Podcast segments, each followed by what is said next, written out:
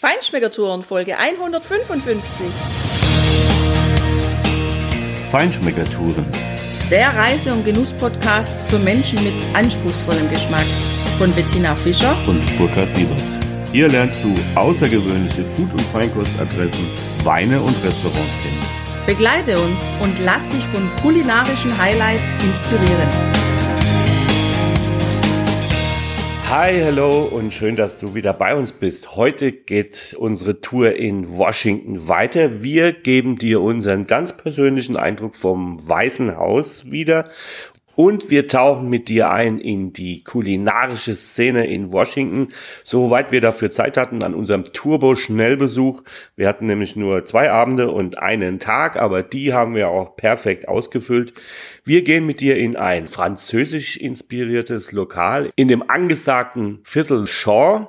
Das war eine Notlösung für ein anderes Restaurant, das wir dir auch empfehlen. Aber es war vielmehr eine Notlösung, weil war richtig gut und wir gehen mit dir so richtig fett Steak essen direkt um die Ecke vom Weißen Haus und du erhältst einen Geheimtipp für eine der zehn besten Whisky-Bars der Welt, die in Washington DC beheimatet ist und aktuell 2687 Flaschen Whisky an der Wand stehen hat. Viel Spaß beim Genießen. Unser nächster Stopp war dann natürlich das Weiße Haus. Das gehört ja einfach zu Washington dazu und das wollten wir auch sehen so wie wir es immer im Fernsehen sehen, wenn die Reporter davor stehen und das Weiße Haus im Rücken ist.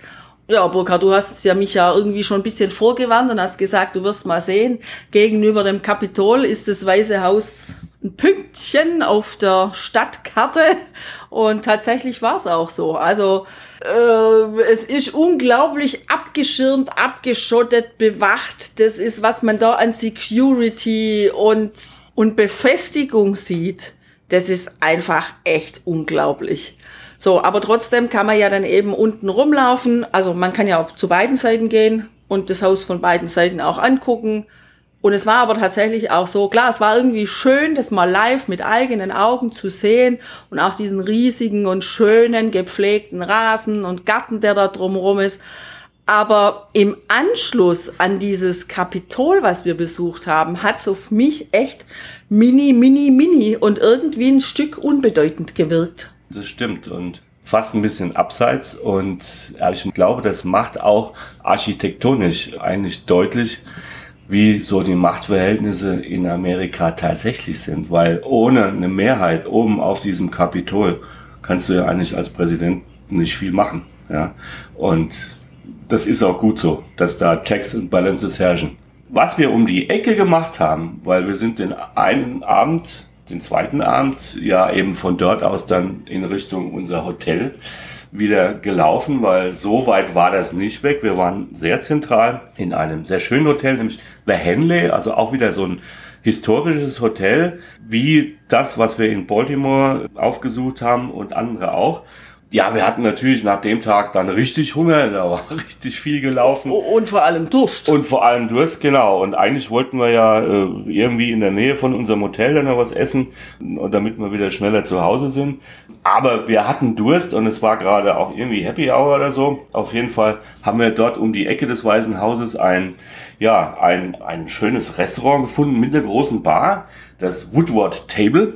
Da gibt's übrigens auch noch so eine Art Takeaway, also so ein was, wo du Dinge mitnehmen kannst, kleine, kleine Snacks und so. Aber wir haben uns natürlich für das Restaurant und die Bar entschieden und haben erstmal ja, ein schönes Lager bestellt, ein kühles und uns da auch erstmal runterkühlen lassen in diesem schönen Restaurant. Und da wir ja am Vorabend schon die Erfahrung gemacht haben, dass wenn man nett und gut essen gehen will in Washington, ist es besser, wenn man vorab reserviert und wir Bedenken hatten, weil es dann doch schon 19 Uhr war, dass wir woanders nichts mehr bekommen, haben wir uns erstmal die Menükarte bringen lassen.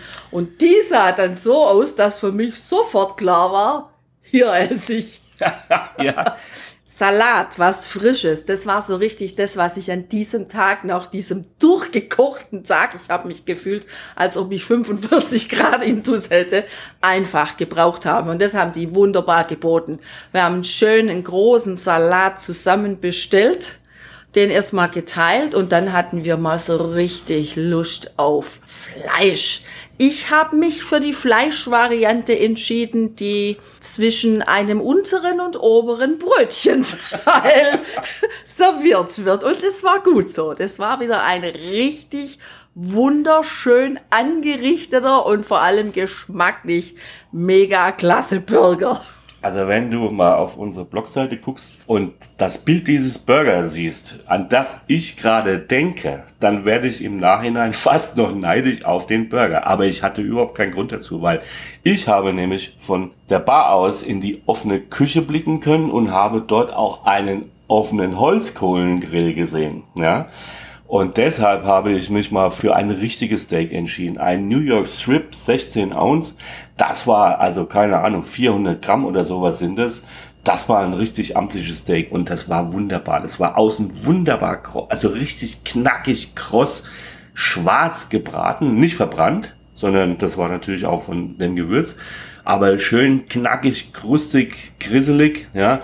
Und innen war dieses Fleisch so wunderbar zart und medium, so wie ich es bestellt hatte. Das war ein perfektes Steak. Und dazu noch jede Menge geschmorten Knoblauch in, also mindestens so, so was so ein kleines Bäumchen quasi und untenrum waren diese geschmorten Knoblauchzehen eingesetzt.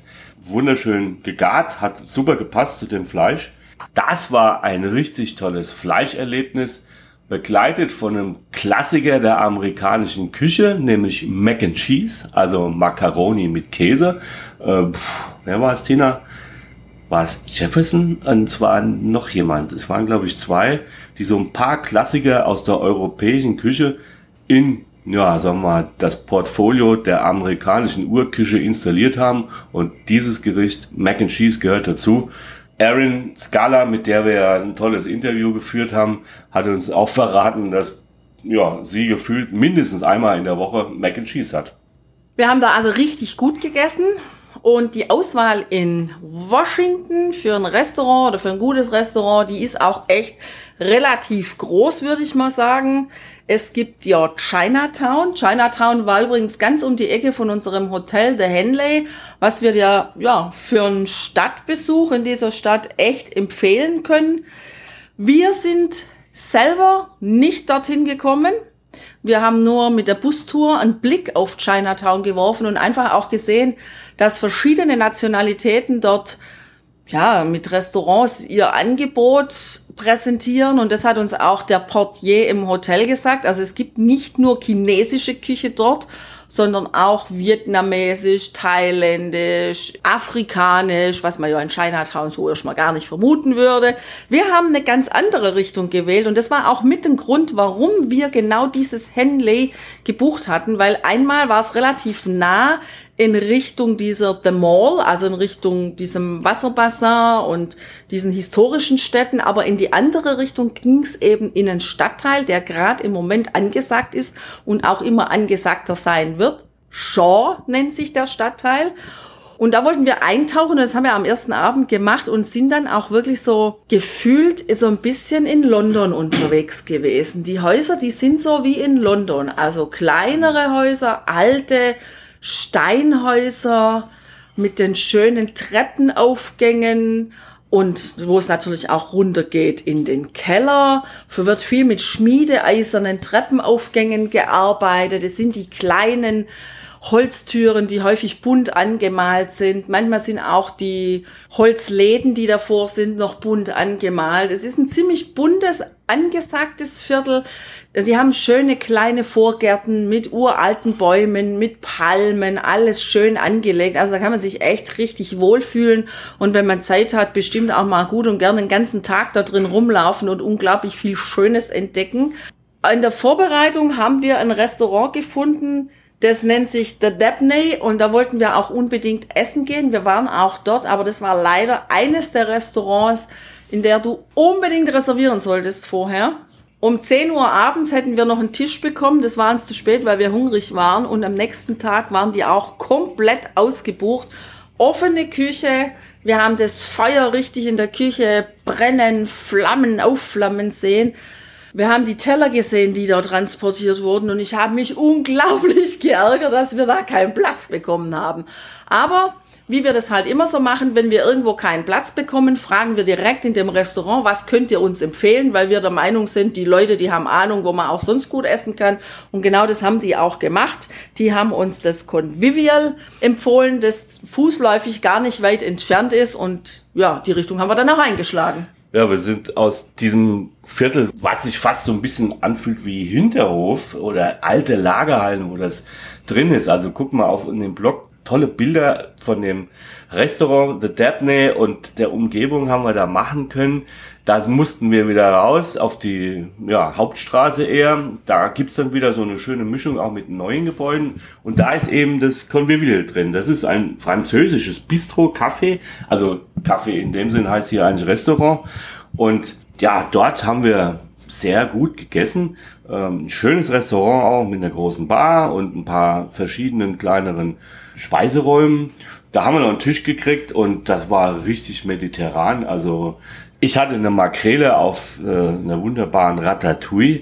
Ähm, hat super geschmeckt und klar, ein Rosé aus Nîmes hat mich begleitet. Das hat richtig gut gepasst. Eine schöne Weinkarte, viel französische Sachen drauf. Also kann man wirklich empfehlen als Ausweich oder überhaupt dorthin zu gehen, wenn du Zeit hast, ist ein tolles Restaurant. Ich habe natürlich mal wieder zugeschlagen, als ich den Blumenkohl auf der Karte gesehen habe. Ein schöner kleiner Blumenkohl, wunderbar angeröstet und der lag auf einem rosa-roten Beet aus roter Beetepüree. Da waren Berberitzen dabei, da waren mit Honig glasierten Pistazien dabei. Boah, das war einfach wieder ein echtes Gedicht. Und dann als Hauptgericht dann nochmal handgemachte Gnocchi. Länglich anders ausgesehen haben die, als die in Italien normalerweise üblich sind.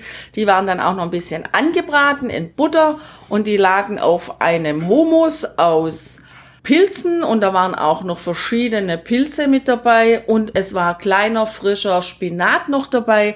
Also es war ein sehr schönes vegetarisches Gericht hat mir wunderbar geschmeckt und ich würde jederzeit auch da wieder hingehen zum Essen. Wo du zum Trinken hingehen kannst, ist die Capital City Brewing Company.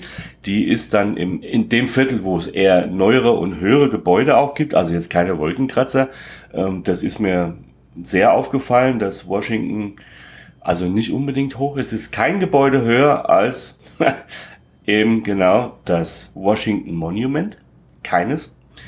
Und ja, das ist auch so eine Hausbrauerei, wohl die erste, die es in, in Washington auch gegeben hat. Gut, die Biere waren ganz okay. Probier sie einfach mal. Wir haben natürlich auch nicht alle probieren können. Sie waren ganz okay, jetzt aber auch nicht so herausragend. Aber wir haben dort einen Tipp bekommen für eine Whisky-Bar, wo es mehrere hundert verschiedene Whisky-Sorten gibt und diese Whisky-Bar soll unter den Top 10 der Welt sein. Ich werde dir den Namen auf den Blog schreiben. Ich habe den gerade nicht präsent, wenn du da Interesse dran hast, dann liest es einfach dort nach. Im Übrigen, ja, die Gastroszene in, in Washington ist natürlich unheimlich breit, unheimlich aufgestellt, ist eigentlich ein Foodie-Paradies. Es gibt einen eigenen Michelin-Führer für Washington, was du jetzt eigentlich nicht unbedingt erwarten würdest für eine amerikanische Stadt.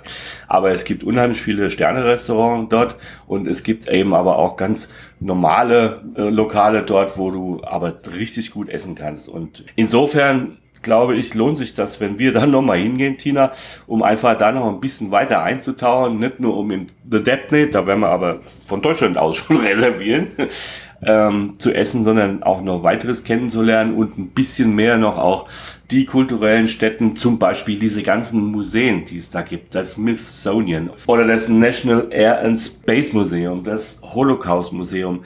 Du kommst da eigentlich überall umsonst rein Du kannst dort wahnsinnig breit, was die Themen angeht, dir Ausstellungen und Museen angucken. Und das ist natürlich eine tolle Sache, wenn du das einfach so machen kannst. Ich glaube aber, dass du gerade den Amerikanern vielleicht Unrecht getan hast, indem dass du gesagt hast, das würde man nicht erwarten, in Amerika so eine Fülle an Michelin-Sterne, Restaurant oder überhaupt an hochwertiger Gastronomie. Denn was wir ja echt erlebt haben, war, dass der amerikanische Osten kulinarisch richtig was zu bieten hat. Und ich kann sagen, ich war 1994 zum allerersten Mal in den USA. Das war im Westen, da habe ich eine Westtour gemacht.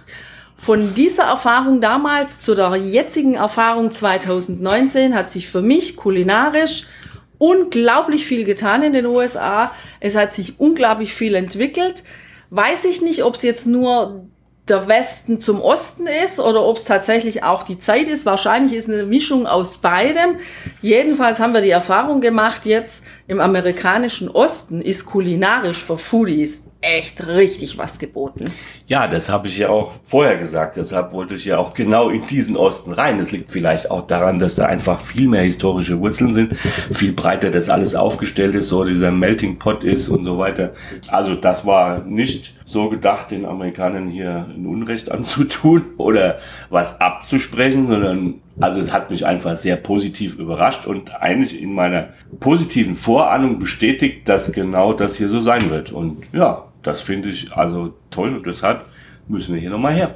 Solange wir jetzt gerade den Podcast hier sprechen für Washington, sind wir aber schon einen Tick weiter gereist. Wir sind nämlich aktuell auf Key West und auch da haben wir gestern eine unglaublich gute kulinarische Erfahrung gemacht. Welche das ist und wo du hier im Süden der USA, ganz im Süden der USA, auch gut essen kannst, das hörst du in einer anderen Podcast-Folge. Und deshalb für heute, wie immer, viel Spaß beim Genießen, lass es dir gut gehen. Ciao, bye. Und bis bald. Cheerio.